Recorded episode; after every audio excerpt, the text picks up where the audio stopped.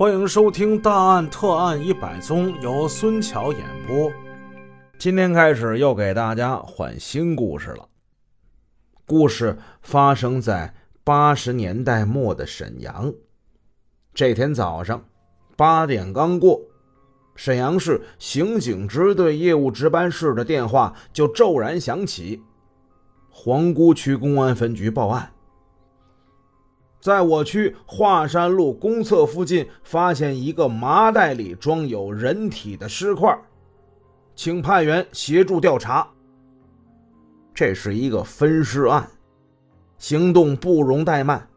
副支队队长吕登忠率领着技术人员驱车前往，区公安分局主管刑侦的副局长也先行到了现场，市公安局主管领导也都是闻讯而来。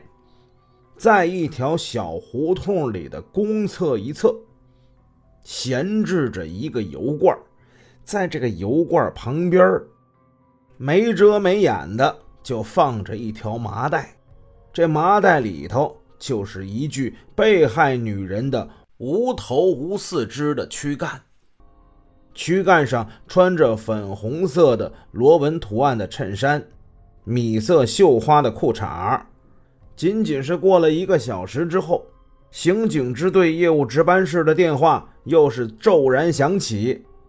一个回民小吃部的业主李某报案说，今天早上九点来钟的时候，这姓李的正在爬炉灰，发现北院墙夹空的地方就多出来一个麻袋，麻袋里边也是装有人体的尸块。刑侦队员赶赴现场进行勘查。装石块的这个麻袋位于这家小饭馆背侧的地上。这条麻袋从外表上看，与刚才发现的那一条十分的相似。里边是一个大塑料袋，塑料袋里装着的是人体的两条上肢和两条下肢，都是从根部齐刷刷的与躯干断离。相继发现的各个尸块。先后就送到了刑警支队法医室解剖台上。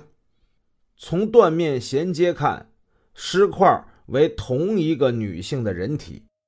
现在只剩下那颗头了。无名女性惨遭杀戮，被害之后还身首异处，四处抛弃，好不惨烈呀！随后。在方圆三十多平方公里的区域之内，经过群众的举报，陆续发现了被害者的衣服，还有加害者的棉袄。杀人分尸、抛尸灭迹，犯罪分子的手段可谓是凶残残暴。参与刑侦工作的公安干警中，有人就认为，这个犯罪分子他多半是个有前科、相貌狰狞。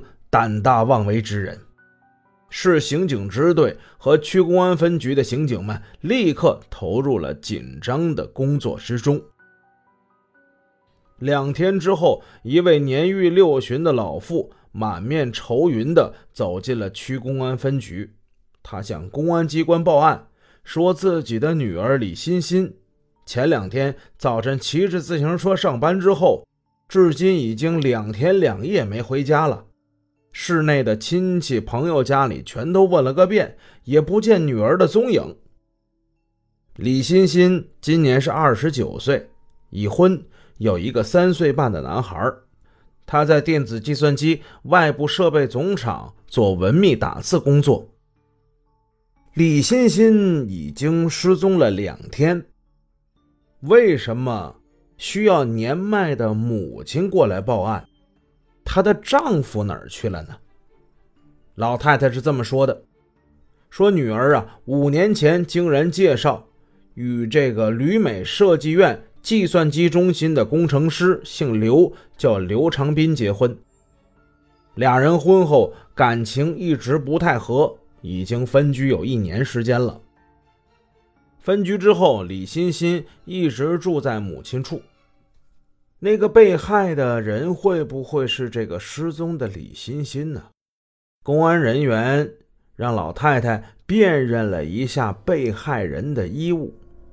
老太太不等东西看完，眼泪如注，大声悲哭：“ 这些衣服啊，都是我女儿用的。”公安人员很谨慎：“老人家，你先别着急，咱们再仔细看看。”“呃，错不了，错不了，都是他的，我的心心呐！”老太太一阵阵撕心裂肺的悲嚎，在场的公安人员无不动容。为了进一步确认被害者的身份，技术人员来到了李欣欣工作的办公室，从她使用过的铁柜的柜门上取走了她右手拇指的指纹，与女尸的指纹进行比对，结果是两者一致。认定了被害人就是李欣欣，确定了身源，案件侦查工作可以说是有了一个初步的进展。通过调查了解李欣欣生前的接触关系，最后发现她的丈夫刘长斌嫌疑比较大。不久前，旅美设计院分给刘长斌一套两居室的住房，尚未搬入。调查人员马上意识到，如果刘长斌就是本案案犯的话，那这套房间倒是非常符合作为杀人分尸的第一现场。刘长斌疑点突出，侦查技术人员来到了刘长斌新分的这个房屋之处，进行了勘查。这套住房正在装修，新刷的白浆。可疑之处就是，水泥地面居然也刷了白浆。试想一下，家里墙是白的，谁把地面也给刷成白的呀？这个比较少见。这一反常的情况引起了侦查技术人员的注意。这个屋子，它肯定有问题。